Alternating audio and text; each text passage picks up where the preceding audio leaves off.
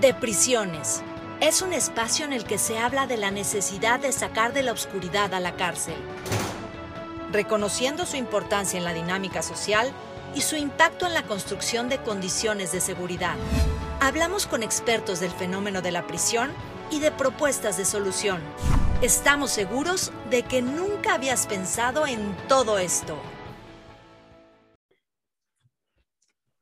Hola, ¿qué tal? Queridos amigos, les habla nuevamente Luis Durán desde un episodio más de su programa de prisiones en el que, como saben, hablamos de la cárcel, de lo que pasa en la cárcel, de lo que y de lo que no pasa y debe pasar, siempre con la intención de sacarlo de la oscuridad en donde está y darle luz para que eh, nos hagamos corresponsables, para que la sociedad sepa y escuche y hable, eh, traigamos el diálogo de la cárcel y así podernos hacer responsables y de esa manera eh, también intentar que funcione de una forma mejor.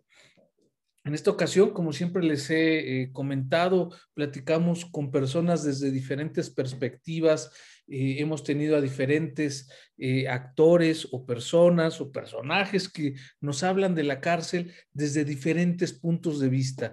En esta ocasión vamos a hablar con alguien sumamente interesante que tiene estudios eh, y, actividades muy particulares y que nos va a hablar de la cárcel desde su perspectiva. Me estoy refiriendo a, Majo, Majo Vega, que es musicoterapeuta, tiene un don que eh, ahorita nos va a explicar con precisión de qué se trata, eh, nos va eh, a decir cuál es la perspectiva que tiene la cárcel, la cárcel, de la prisión, de la energía que se vive ahí, de lo que puede ser que exista en un sistema tan pues colapsado, tan poco desarrollado. yo pienso que está incluso hasta detenido eh, deliberadamente por la misma sociedad, por las personas que lo, que lo operan.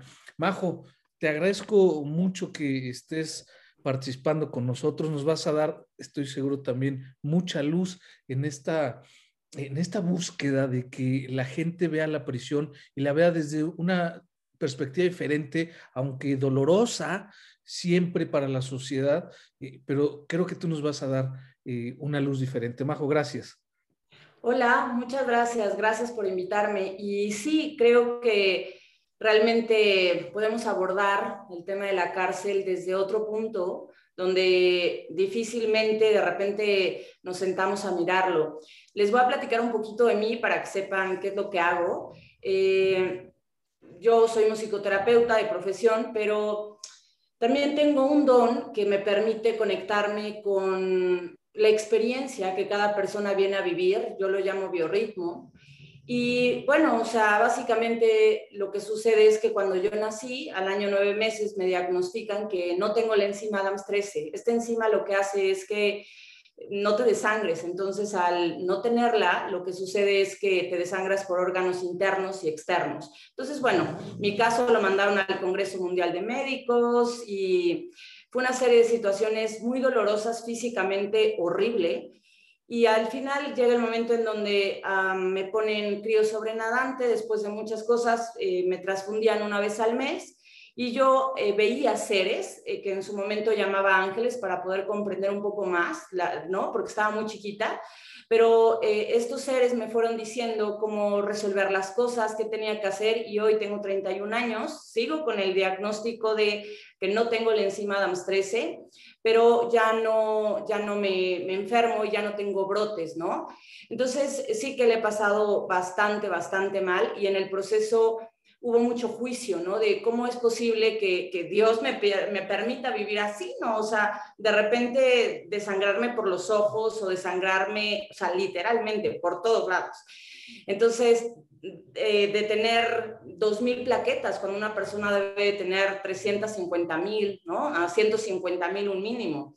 Entonces, bueno, sí, sí, sí pasé por mucho enojo y esto me ha llevado a un proceso de comprensión de que las cosas no son ni buenas ni malas. Y entonces ahí vengo con el tema del, del biorritmo, del plan del alma, que tú escoges.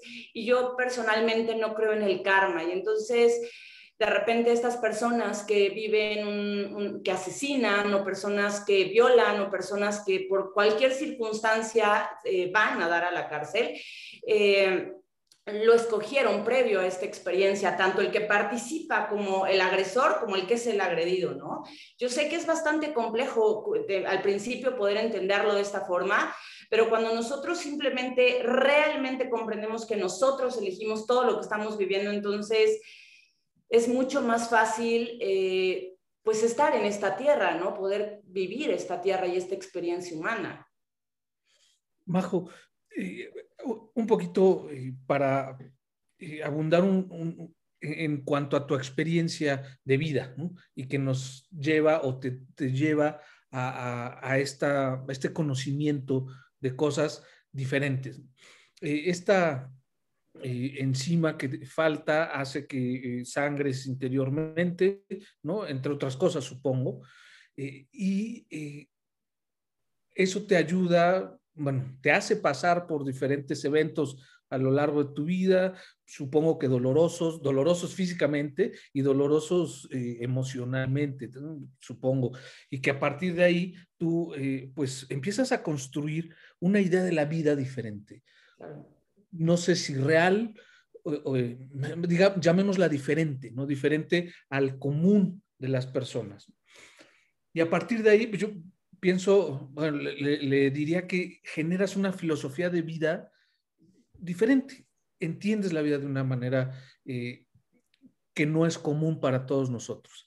Sin embargo, vives en una sociedad en donde estamos hay, mucho mayor número de personas que vemos o tenemos una filosofía de vida o nos enrollamos con una, este, un, tren de vida, eh, pues lo que nos toca vivir en la sociedad, ¿no? A veces eh, sumamente este, ya eh, pues devorados por la cuestión material, ¿no? La cuestión pues, del la importancia que le damos a la opinión del otro, a, la idea del éxito, ¿no? Eh, respecto de cuestiones eh, a veces generalmente materiales. Hoy lo vemos pues en, las series de televisión y, en, los, en, las películas y todo esto, que nos empiezan a, a poner valores que yo diría que son antivalores, pero le empezamos a dar valor más a la camioneta grandota, ¿no? a los eh, gigantes, a las casas gigantescas, a la servidumbre, a, los guaruras y todo esto, que pues eh, por supuesto van distorsionando la idea de, de la vida. Sin embargo, esta sociedad empezamos a valorar mucho esa parte y a partir de la escasez, porque además vivimos una escasez, eh, social, una escasez de valores y una escasez económica, pues las personas empiezan a buscar la forma de obtener esa cosa que la sociedad nos está diciendo que es lo valioso, que es el dinero, que son los coches, que es, esa, esa parte del éxito, o como vemos el éxito. Y entonces empezamos a cometer delitos en la sociedad por tratar de tenerlo. Como no tenemos la oportunidad de obtenerlo de una forma lícita, pues robamos, ¿no? O, en el camino matamos este, o, secuestramos o violamos. Y entonces, estas son las personas, entre otras, que llegan a la casa. Bajo esta eh, perspectiva, la que yo estoy dando, es una perspectiva eh, pues real, práctica de lo que sucede hoy. Pero desde la tuya, ¿cómo lo ves? ¿Cómo ves desde esta filosofía especial, de esta forma de ver la vida de una manera diferente? ¿Qué explicación le das a eh, el, fenómeno del delito? Claro, aquí es algo muy interesante porque, a ver, yo lo creo de esta forma. Previo a que tú llegaras a esta tierra, si crees en Dios, en el silencio o en lo que tú creas, literalmente decides encarnar y una de las premisas que existe en esta tierra es que te dicen existe una polaridad, polaridad positiva y polaridad negativa. Eh, a mí se me hace muy fantasioso creer que va a llegar el momento en donde esta tierra solo van a ser buenos, buenos, buenos. O sea, en esta tierra todo es el equilibrio, está la parte negativa y la parte positiva, sin catalogarlo o entrar en la parte moral de, esto es realmente bueno y malo, sin juicio. Simplemente esta tierra tiene el sol, tiene la luna, tiene, eh, tiene esta parte de polaridad negativa y la polaridad positiva. Y sí creo también que hay personas que no tienen la capacidad por la propia configuración biológica álmica, no tienen la capacidad de, de, entender las cosas como yo lo estoy diciendo, ¿a qué voy? O como tú lo estás viendo, como, como una persona diría, bueno, si tengo un problema, voy y lo resuelvo a través de trabajar de esta forma. Hay otros que simplemente tienen la capacidad en ese momento de decir, bueno, voy y secuestro, bueno, voy y violo. Sí creo que es muy importante trabajar y entenderlo de esa forma. Yo no solamente mm, voy con esta parte de lo que yo hoy en día hago, que es eh, canalizar el biorritmo de las personas, sino también me he dado en la tarea de estudiar muchísimo la parte de la psiquiatría, eh, la parte de la sangre, la sangre viva. Entonces, bueno, es un tema que, que, conforma a la persona y no podemos solo verla como, como un grupo aislado a los que están ahí en la cárcel o esta situación. Sí creo que lo que tenemos que hacer es integrar todo. Si vemos las cosas segmentadas solo desde la parte mental, no vamos a avanzar ni como sociedad, ni como personas, ni en ningún lado. Si empezamos a mirarnos como un todo y como parte de, esta experiencia, creo que en lo personal es el principio para ver un poquito de, más equilibrio en esta experiencia humana. Hay quien dice, Majo, que infancia es destino. O sea, eh, pues los eventos que eh, van sucediéndole a una persona los primeros años de su vida van destinando o determinando ya su destino. Y pues eh, una persona en un ambiente pues probablemente criminológicamente contaminado, ¿no? Nocivo, eh, pues con violencia, con tal, parece que la sociedad ya lo condenamos a que vaya a cometer un delito. ¿Crees en eso? Sí creo que hay un origen que te lleva a una sobrevivencia. Te lo voy a explicar como yo lo he estudiado y como yo lo entiendo. Eh, el cuerpo, tu cuerpo quiere sobrevivir, el mío quiere sobrevivir. Literalmente lo único que queremos es sobrevivir. Si yo para sobrevivir ante un secuestro me tengo que enamorar de mi secuestrador, lo voy a hacer. Si yo para sobrevivir eh, tengo que entrar en hambruna, lo voy a hacer. El cuerpo solo quiere sobrevivir. Y evidentemente, si una persona está en un, en un medio ambiente que lo lleva a sobrevivir a través de robar, a través de maltratos, a través de conflictos, evidentemente es la única forma que conoce de sobrevivencia y si hay una gran, gran, gran predisposición a niveles biológicos para que esto sí suceda, como tú lo estás mencionando.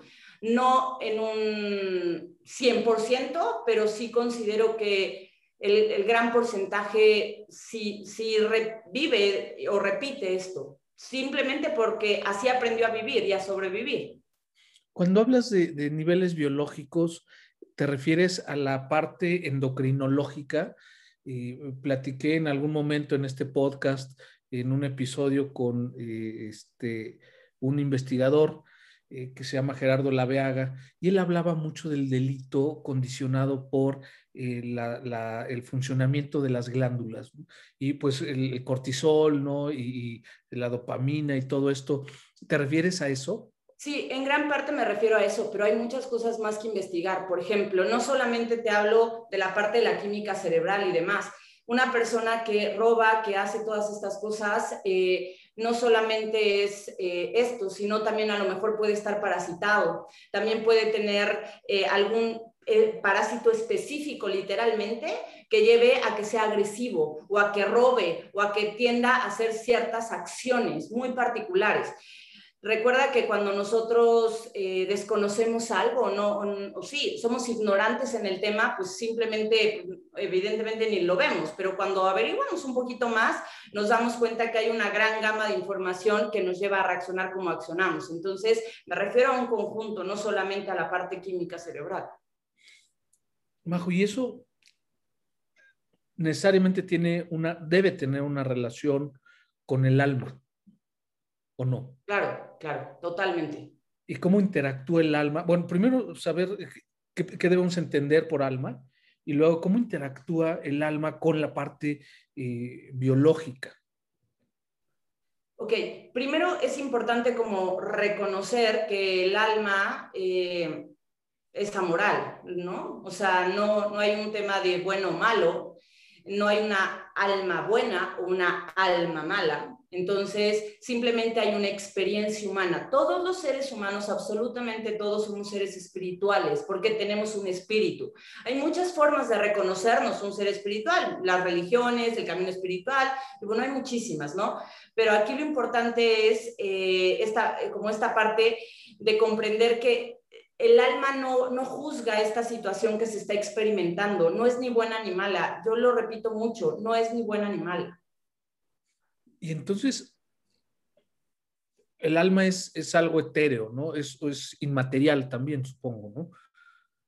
Y, y, esta alma tiene, tiene decisión, tiene voluntad y tiene decisión. Claro, yo te lo diría que es como literalmente la computadora, ¿no? O sea, básicamente es la computadora, bueno, aquí está la computadora, es el cuerpo físico y toda la información que yo estoy viendo en la computadora, literalmente es el alma, ¿no? Para mí es así, para mí funciona de esa forma como de manera muy clara. Y algo muy importante que debo decirte es, ojo, yo no soy religiosa, yo no creo en esas cosas, no creo en la religión. Eh, realmente para mí es un proceso de manipulación y desde donde yo te estoy hablando es eh, del conjunto del ser, donde realmente eh, pues somos un conjunto. Y entonces esta, o sea, el alma que tiene estos conocimientos o esta información eh, que capta o que de alguna forma eh, le llega o la constituye, toma decisiones. Y esas decisiones, me regreso otra vez a las personas que han cometido un delito, son decisiones del alma. El alma en algún momento decidió eh, materializar una conducta que entiendo que para el alma no es bueno ni malo, o no hay esa carga moral. Claro. Pero, pero en el mundo eh, aquí real... Ante los ojos del humano parece malo, claro. Y, y, existe una construcción que son las leyes, una construcción humana y esa ley dice esto está mal, ¿no? Hoy dice que es mal. Y un proceso biológico, ¿no? Porque tu cerebro te permite asociar que es literalmente bueno y que es literalmente malo, y que es aceptado y que no es aceptado. Claro, en esta tierra existe toda una construcción que nos lleva a vivirnos desde la polaridad positiva o desde la polaridad negativa, pero si nosotros nos vemos más allá de esta polaridad, las cosas solo son y existen. Yo hablo desde, desde un punto más allá de esta parte eh, mm, humana, ¿no?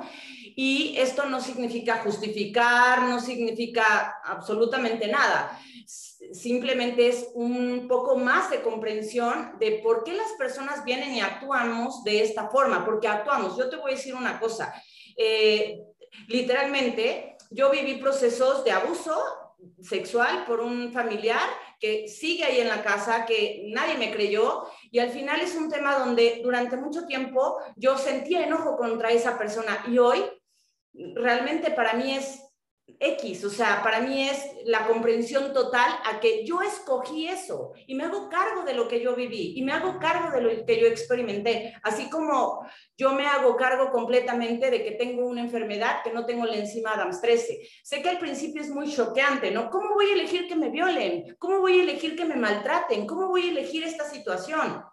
Y evidentemente no es fácil. Y yo, María José Vega, la he vivido y tengo una historia de vida bastante terrorífica, pero yo escogí eso y me hago cargo y tengo dos elecciones. Ver esa vida terrorífica y quedarme ahí y ser un delincuente o aprender de ello, resolverme y estar en una armonía con todo ese proceso, porque podemos caer en la víctima o podemos, con lo que tenemos, construirnos una buena vida, que esa es una, evidentemente, eh, pues uno de los retos en esta tierra, ¿no? A pesar de todo lo que estés viviendo, ¿para qué camino quieres estar? ¿En el equilibrio o en esa polaridad en la que vives? Sí, justo es, es, pienso que es la, el objetivo de la vida. puede ser hasta, yo lo, lo, llamaría como el objetivo principal, estar en paz, ¿no? Estar equilibrado, ¿no? Estar, vivir, vivir, eh, pero bajo esta construcción cultural, social, legal, que todo es una construcción humana, nos están diciendo, este es tu atacador, ¿no? Este es quien te hizo daño. Y puede ser que sí, ¿no? Puede, puede ser que, bueno, no puede ser, sí. o sea, quien te da una cachetada, pues claro que te pega y te duele y se te inflama. Y no, no es correcto que eso suceda, ¿no? Nosotros eh, en la sociedad tenemos la, eh, la solución de a estas personas depositarlas en, entre cuatro paredes y que ahí estén y además olvidarlas, ¿no? Y que, y, que nunca eh, las veamos, ¿no? Ni siquiera la misma sociedad. ¿Cómo llegar a esta este nivel de conciencia, no sé si así sea lo correcto decir, para soltar el daño que el otro hizo no seguirlo cargando, o así yo lo entiendo, ¿no? La idea es ya no cargarlo porque te, va a seguir haciendo daño, pero además, bajo tu perspectiva, si es algo que tú decidiste, pues ahora lo asumes, lo vives, lo aprendes o lo, no sé, si lo, lo masticas, lo digieres y, ya está. ¿Cómo, ¿Cómo se llega a eso para personas que necesitan perdonar? Supongo que, puede por ahí venir relacionado el tema del perdón.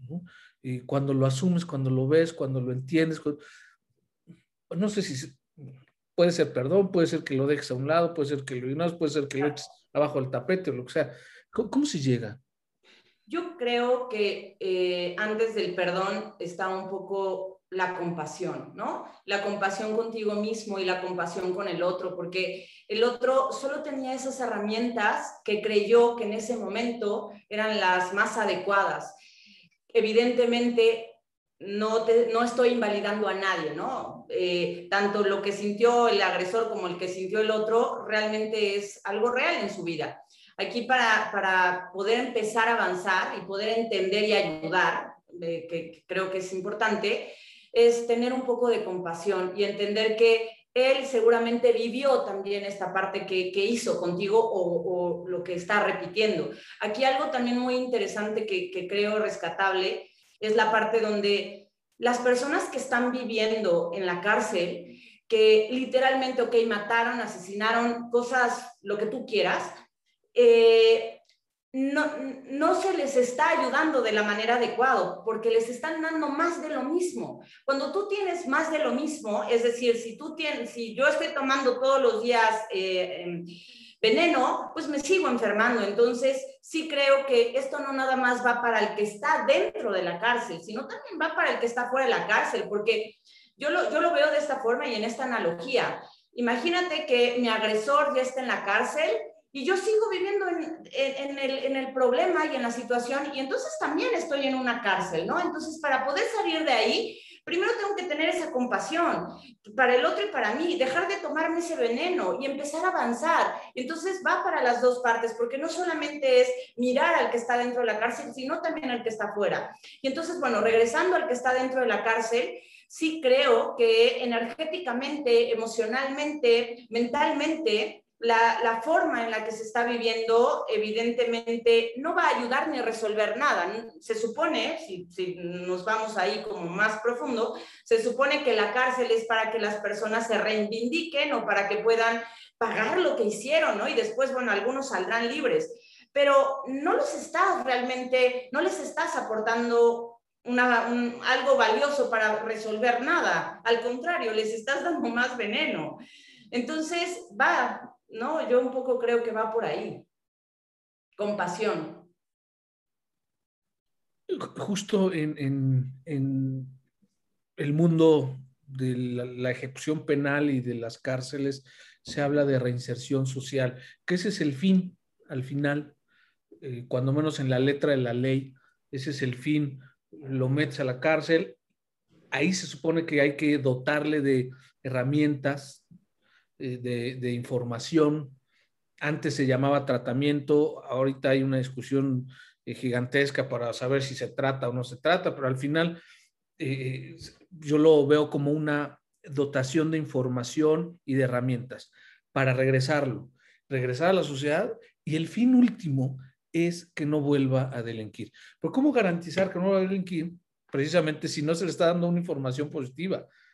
se le está dando información eh, que va generalmente en torno a, al olvido, a más violencia, a, eh, agresiones continuas, constantes, poco espacio, eh, pocas condiciones de vida dignas, ¿no? No tienen agua, no tienen medicinas, no tienen tal, ¿no?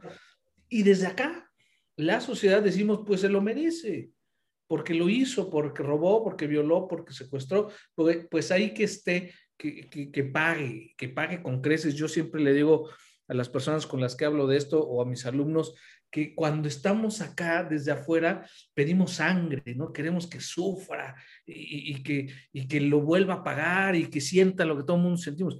Pero cuando nos toca a nosotros, o a mi papá, o a mi hermano, o al compadre, o al vecino, a alguien cercano, pedimos clemencia, pedimos una oportunidad, pedimos comprensión. ¿Cómo podemos hacer que las personas que estamos afuera veamos con compasión a la persona que está dentro para que cuando regrese no vuelva a cometer un delito? Se, trata de, eh, de que no vuelva a violentar a la sociedad, que no vuelva a romper las normas sociales, las normas que establece la sociedad.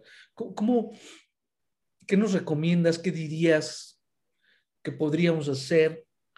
Eh, este programa cada vez lo escuchan más personas. Pues a lo mejor tocamos ahí a la persona adecuada, los oídos, la mente adecuada, que empecemos a construir algo. Claro, yo creo que un, una de las de los dones más como claros que yo tengo en mí es que voy al, al, grano, ¿no? Como al punto. De hecho, es por ello que me dedico a ver el plan del alma o, a niveles biológicos se llama biorritmo de las personas, ¿no? El punto que origina todo. Y para mí, eh, eh, literalmente el tema de lo de la cárcel es solo un efecto secundario de un tema primario que no se ve, que tiene que ver ni siquiera con el gobierno ni con la sociedad, tiene que ver con la familia, tiene que ver con el individuo y tiene que ver con nuestra propia enseñanza. Entonces, yo sí creo que eh, más allá de fijarnos en este instante como de el otro hizo y tal, una de las invitaciones para mí muy claras es averíguate, mírate qué, qué, es lo que está pasando contigo, ve a tu origen, resuélvete a ti. Y entonces trabaja contigo, porque cuando tú realmente trabajas contigo, lo que sucede es que no solamente eres mucho más compasivo, sino eres una persona mucho más objetiva, eres una persona que no, no genera malestar al otro. Yo siempre he dicho, o sea, eh, no lastimes a nadie, ¿no? Realmente, pero para que eso lo puedas realizar, primero tienes que empezar contigo. Entonces, si yo quiero justicia en el otro, quiero sangre, como tú lo dices, y quiero que lo metan a la cárcel, primero lo que tiene que trabajar el, el humano, ni siquiera la sociedad, es con uno mismo. Entonces, mi invitación es muy clara, trabaja contigo, trabaja verdaderamente contigo. Hay un libro muy bueno que se llama El hombre en busca del sentido, ¿no? Eh, no sé si alguna vez eh, lo, has leído, que al final... Eh, bueno, en este punto de la cárcel lo podemos trasladar a la vida cotidiana, o sea, encuéntrate tú tu sentido, vive tú para ti, conéctate y eso te asegura que vas a ser un ser funcional en una sociedad, que vas a ser un padre respetuoso con tus hijos, que vas a darte cuenta que existen otras opciones antes de, de robar y que vas a empezar a verte como un conjunto. Entonces, bueno, básicamente esa es mi invitación, trabajémonos a nosotros, hagámonos responsables, porque te voy a decir una cosa, existe una sociedad eh, y una familia y individuos completamente infantilizados, totalmente, porque es por tu culpa, tu gobierno dame, tú haz, tú el otro, cuando en, realidad tenemos que ser adultos y decir, esto es mi responsabilidad. Si yo quiero que mi país esté bien, yo no tiro basura. Si yo quiero que mi vida esté bien, yo me hago cargo de mí y eso no existe. Entonces, eh, incluso también en la religión, ¿no? Vemos la religión de igual forma, totalmente infantilizada de, Diosito, por favor, sácame de aquí o Diosito, ayúdame. No, aquí es, hagámonos cargo cada quien de lo que le corresponde. Y a lo mejor algunos dirán, es que esto es muy idealista, María José, pero yo te voy a decir, lo único que podemos hacer es lo que está en nuestras manos. Es lo único que puedes hacer. Como tú haces tu podcast, como yo comparto. Entonces, si nosotros nos hacemos cargo de nosotros, sí considero que empezaría a haber un, un, movimiento que, que, nos pueda equilibrar. y de eso se trata, ¿no? Al final vivir cada vez más equilibrados. Majo, ¿y nos crees que nos alcanza? Eh, desde tu perspectiva, te voy a dar la mía, nuestro, nuestra sociedad todavía efectivamente está, yo no, no, no había encontrado la palabra infantilizada, como tú lo, lo, acabas de decir, pero se me hace totalmente descriptivo. Nos falta mucho desarrollo, nos falta como mucha conciencia, mucha conciencia. Este, ¿Crees que estamos listos? Bueno, yo pienso que no, pero desde tu perspectiva, ¿qué nos hará falta para, para poder eh, estar listos y asumir? Porque efectivamente siempre le echamos la culpa al papá, al gobierno, a la suerte, al Dios, a la Virgencita o a quien sea. Y pocas veces, este, pues, asumen la conducta. Yo he platicado con muchísimas personas privadas de la libertad a lo largo de 20 años y gran parte de ellos, o un, un común denominador es que pues no se hacen responsables. Exacto. No se hacen responsables y fue el trabajo, fue el jefe, fue no sé quién. ¿Cómo, cómo, cómo lo ves y cómo crees que podamos lograrlo? ¿O no se puede hoy, ahorita? Yo creo que no todos en este momento pueden eh, totalmente responsabilizarse, pero los que tienen un poquito de conciencia podemos hacerlo y simplemente con el ejemplo arrastrar, sin decir nada, simplemente con el ejemplo ir arrastrando. E, efectivamente, en mi, en mi perspectiva, creo que no todos estamos, no todos están listos para, para hacerse cargo de su vida, porque eso no es tan fácil es mucho más fácil, el otro tiene la culpa antes que yo me responsabilizo. Oye, y eh, vamos a tener que empezar a cerrar, pero, pero no quisiera dejar de hablar de la energía, de la vibración. Tú, tú estudias, estudiaste eso, sabes, ves, ves eh, pues eh, ritmos, vibraciones, todo, todo esto. ¿Qué podemos, ¿Cómo podemos aplicar lo que sabes, lo que haces a la cárcel desde esta idea de la vibración, de los sonidos, de, esto? Mira, la vibración eh, que seguramente existe ahí es una vibración, lo digo de esta forma simplemente a niveles de las notas, una vibración baja, muy baja. Entonces, eh, sí creo que una de las cosas que hay y que se necesitan es empezar a subir la vibración para que de esta forma podamos eh, tener una conexión diferente, bueno, ahí adentro, en la cárcel. Entonces, por ejemplo, eh, las personas que tienen que tienden al secuestro, que violan, que todas estas cosas, por lo general vibran en una nota muy baja, básicamente es una nota do, una tonalidad roja, y si son un poco de, de la filosofía de los chakras y demás, podríamos decir que está vibrando en una frecuencia del primer centro energético que es Muladhara, ¿no? Que es todo el instinto, que es una conexión solamente sobrevivencia, que es una frecuencia de antes de que tú me mates te mato yo, antes de que tú salgas salgo yo. Entonces sí creo que energéticamente ahí hay una frecuencia de, muy, muy baja, o sea, una frecuencia bastante baja y que evidentemente no permite que el individuo tenga lucidez mental, ni energética, ni, nada, porque eh, tiene esa frecuencia que, que, lo está aturdiendo todo el tiempo. Y hay más de lo mismo todo el tiempo. ¿Y eso se puede cambiar? Claro, sí. Pues ya naces así y así se queda. No, eh, claro, que, claro que se puede acomodar, claro que se puede equilibrar, la palabra es equilibrar, claro que sí. sí. Es, ¿cómo, bajo, bajo lo que sabes de la cárcel, lo que has eh, escuchado, lo que hemos platicado, como qué acción rápida podríamos tomar para dar, para dar, para hacerlo. Ahorita que hablas de, notas y, y, te hablo con toda la ignorancia de este tema, pensé en hacer un gran concierto.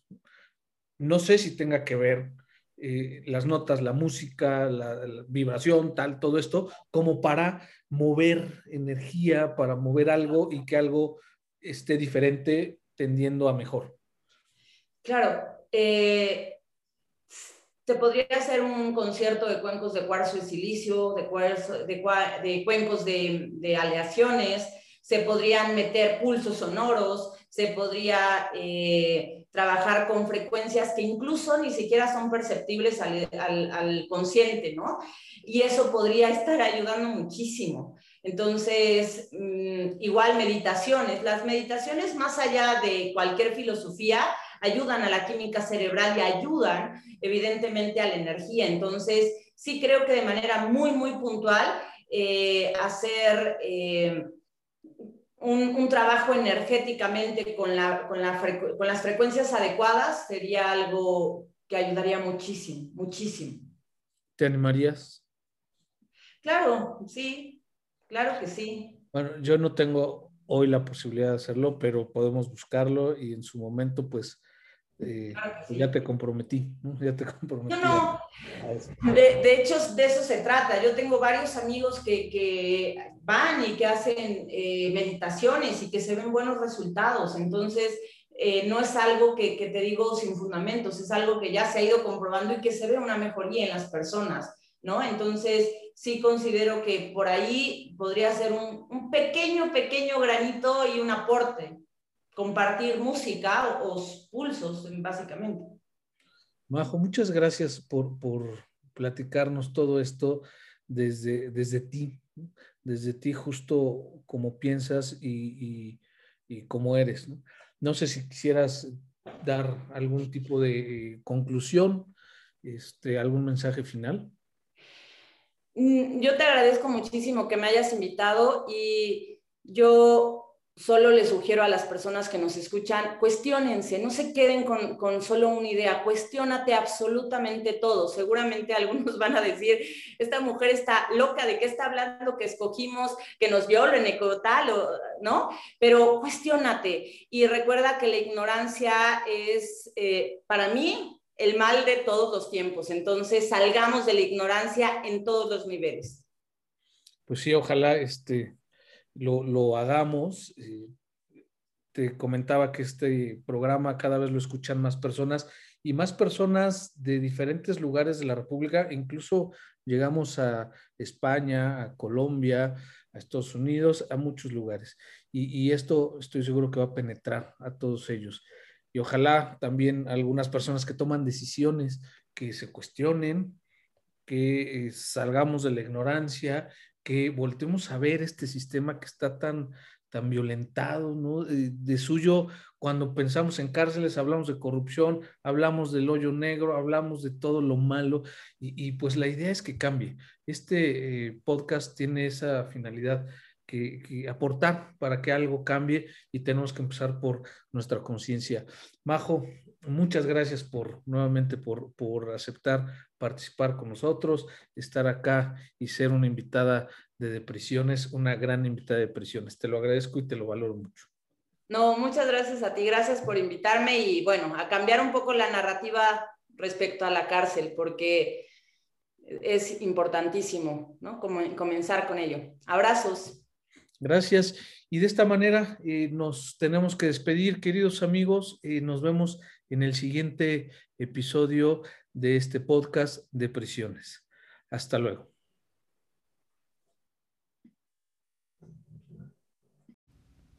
Concluye así un episodio más de Depresiones, abordando el fenómeno de la cárcel desde una perspectiva diferente, el biorritmo de la prisión. Gracias por escucharme y nos vemos en el próximo programa. Si te gustó este podcast, compártelo. Búscanos en Facebook como De Prisiones y en Instagram de Prisiones. Y si quieres escribirnos, hazlo a deprisionespodcast.gmail.com.